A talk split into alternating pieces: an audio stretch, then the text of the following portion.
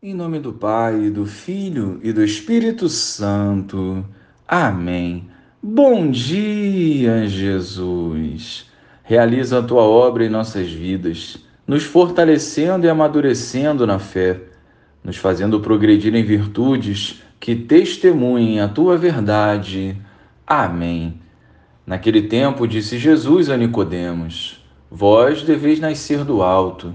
O vento sopra onde quer e tu podes ouvir o seu ruído, mas não sabes de onde vem nem para onde vai.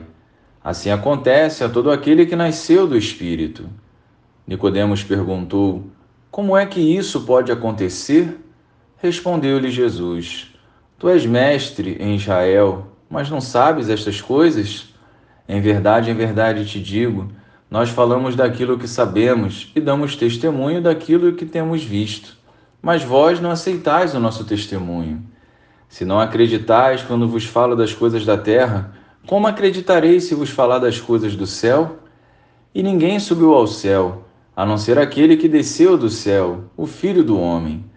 Do mesmo modo como Moisés levantou a serpente no deserto, assim é necessário que o Filho do Homem seja levantado, para que todos os que nele crerem tenham a vida eterna.